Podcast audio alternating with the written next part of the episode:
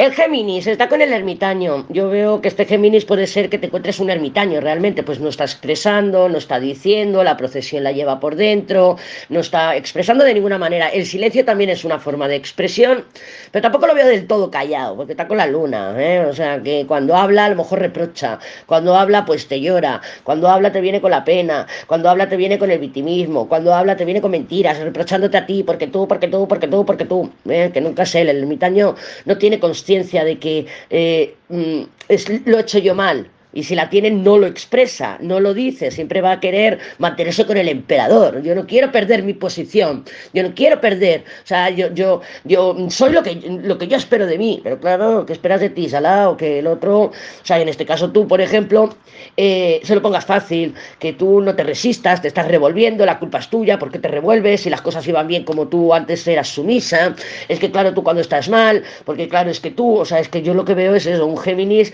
que cuando habla es para darle la vuelta a la situación. ¿Por qué? Porque está evaluando. ¿Qué está evaluando ese ermitaño? El mago está en las herramientas. A ver cómo lo puedo hacer por aquí, a ver cómo lo puedo hacer por allá, para ver si consigo eh, darle la vuelta a la situación eh, de forma mago, o sea, de que parezca que es algo nuevo, de que parezca que yo he cambiado, de que parezca que yo tengo disposición.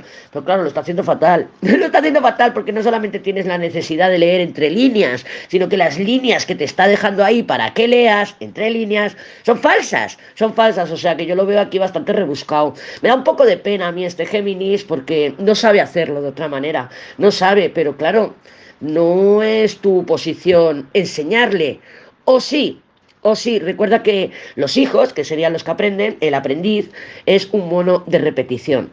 Entonces tienes que evaluar bien también tus acciones, porque es como él está aprendiendo, ¿vale? O sea, em, no subestimes el poder de tu silencio, el poder de tus acciones. O sea, porque la otra persona está en el ermitaño luna y guardando un, mago.